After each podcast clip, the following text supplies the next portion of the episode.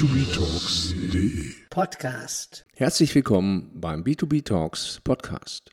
Mein Name ist Stefan Kossold und ich beschäftige mich seit 25 Jahren mit digitalen Vertriebslösungen im B2B-Umfeld. Digitalisierung im Vertrieb ist für viele mittelständische Unternehmen immer noch ein Potenzialthema für Innovationen.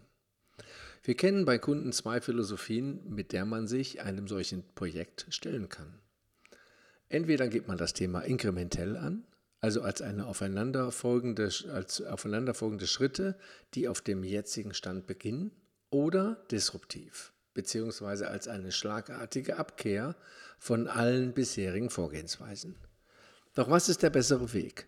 Sollte man auf bewährtem aufbauen, auch im digitalen Vertrieb, oder sollte man lieber disruptiv Dinge mal komplett anders machen bzw. komplett anders denken? Dazu möchte ich heute mit Ihnen meine Erfahrungen teilen. Wenn Sie vielleicht schon den ein oder anderen Podcast von mir gehört haben, dann kennen Sie vermutlich mein Mantra für B2B E-Commerce und das lautet, dass es bei Veränderungsprozessen vor allen Dingen auf Geschwindigkeit ankommt. Und wenn man diesem Mantra folgt, könnte man zu dem Schluss kommen, dass alles, was komplex ist, schlecht ist, da es schlichtweg länger dauert. Eine disruptive Vorgehensweise ermöglicht es somit, durch eine Reduktion von Komplexität genau solche Geschwindigkeitsvorteile zu erzielen. Und damit wäre diese Vorgehensweise doch gegenüber einer inkrementellen Vorgehensweise im Vorteil, oder? Schauen wir uns dazu einige Beispiele an. Ein Thema, welches wir in den meisten B2B-E-Commerce-Projekten, äh, was in den meisten Projekten immer sehr viel Zeit und Kraft kostet, ist das Thema der kundenindividuellen Preise bzw. das Thema Preisfindung. Hier müssen sehr viele Regeln berücksichtigt werden, um am Ende des Tages den richtigen Preis zu ermitteln. In vielen Fällen waren die Regeln so komplex, dass auf unsere Nachfrage der Kunde zugeben musste, dass seine Kunden gar nicht in der Lage sind, den Preis nachzuvollziehen.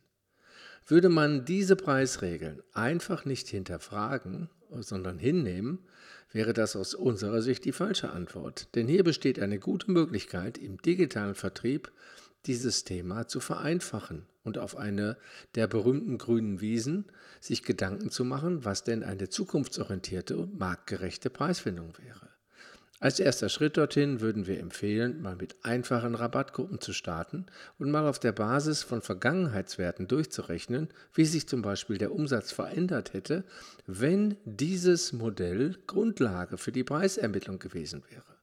Das Gleiche sollte man im Übrigen auch mal aus Kundensicht tun und prüfen, wie sich denn die Kundenpreise äh, absolut verändert hätten. In vielen Fällen kam bei uns nämlich raus, dass ein Wechsel auf einfachere Rabattgruppen im Großen und Ganzen nur sehr wenig am Umsatz verändert. Und wenn Sie so etwas auch feststellen, dann macht es doch Sinn, das Thema Preisfindung disruptiv anzugehen und die Komplexität zu reduzieren, oder? Schauen wir uns aber nochmal ein zweites Beispiel an. Im B2B-Umfeld noch weit verbreitet ist die Anforderung, dass Interessenten einen Antrag stellen müssen, um Kunde zu werden. Diesen Vorgang nennt man allgemeinhin Registrierung. Hier sind Interessenten aufgefordert, jede Menge Informationen beizubringen. Als ein Beispiel möchte ich den Handelsregisterauszug nennen. Auf der Basis dieser Informationen entscheiden Unternehmen dann, ob sie den Interessent als Kunden möchten oder eben nicht. Als eine weitere Begründung für diese Vorgehensweise wird immer wieder die Bonitätsprüfung genannt, die dem Interessenten Zahlungsmethoden oder Konditionen beschert. Interessant wird es, wenn man über das Thema mit Kunden redet, die bereits seit längerem eine B2B-E-Commerce-Lösung betreiben. Je länger ein Kunde das nämlich tut, umso eher hören wir, dass es den Kunden, solange rechtlich natürlich alles in Ordnung ist, egal ist, wer bei ihnen kauft. Denn sie können ihr Risiko sehr leicht minimieren. Denn worin besteht das Risiko überhaupt? Zahlungsausfälle? Nun gut, das lässt sich doch über einen Zahlungsdienstleister lösen. Im B2B-Umfeld gibt es mittlerweile mehrere Anbieter, die das Risiko für die Zahlart Rechnungskauf zum Teil bis 50.000 Euro absichern und übernehmen. Macht es da nicht Sinn, auch eine Gastbestellungsmöglichkeit vorzusehen? Aus unserer Sicht unbedingt. Und bei den Bestandskunden, für die wir bereits Bonitäts- und also für die man bereits Bonitätsaussagen hat, verzichtet man dann eben auf die Absicherung durch den Zahlungsdienstleister und spart sich hier die Gebühren. Sind Sie nicht auch der Meinung, dass ein disruptiver Ansatz hier deutlich zukunftsorientierter ist, als inkrementell vorzugehen? Komplexität ist somit immer ein Indikator, sich die Frage zu stellen, ob man inkrementell oder disruptiv vorgehen möchte. Aber Komplexität ist nur ein Indikator, sich die Frage zu stellen. Die Antwort kann auch anders lauten. Stellen wir uns vor, Sie sind ein Maschinenbauunternehmen und kein Serienfertiger, sondern verkaufen individuell und kundenspezifisch konzipierte Maschinen. Der Verkaufsprozess ist eher langwierig und verläuft kundenspezifisch individuell. Einen solchen Prozess kann man nicht vereinfachen. Denn das Produkt, um das es geht, setzt einen komplexen Beratungsprozess voraus. Ebenfalls ist es häufig auch keine Option, die Komplexität auf den Kunden abzuwälzen, zum Beispiel indem man Konfiguratoren einsetzt.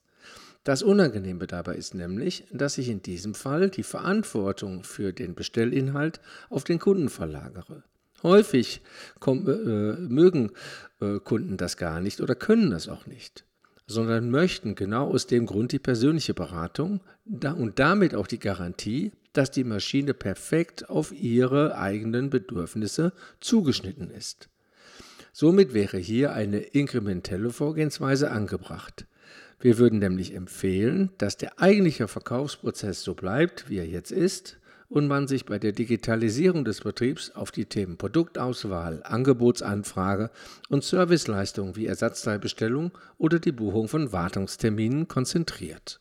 Grundsätzlich würden wir bei allen Kunden empfehlen, zunächst immer disruptiv zu denken und alle Prozesse und Vorgehensweisen mal auf den Prüfstand zu stellen und Digitalisierung als Chance zu begreifen und, zu und sich zu überlegen, was will ich wirklich digitalisieren. Am Ende des Tages sollte man sich aber immer die Frage stellen, ob das Ergebnis auch aus der Sicht ihrer Kunden gut ist und deren Bedürfnisse abdeckt. Nur solange das sichergestellt ist, befinden sie sich auf dem richtigen Weg. Ja, ich hoffe, dass ich Ihnen auch heute einige interessante Aspekte mit auf den Weg geben konnte und würde mich freuen, wenn Sie mir bald wieder zuhören. Bis dahin alles Gute.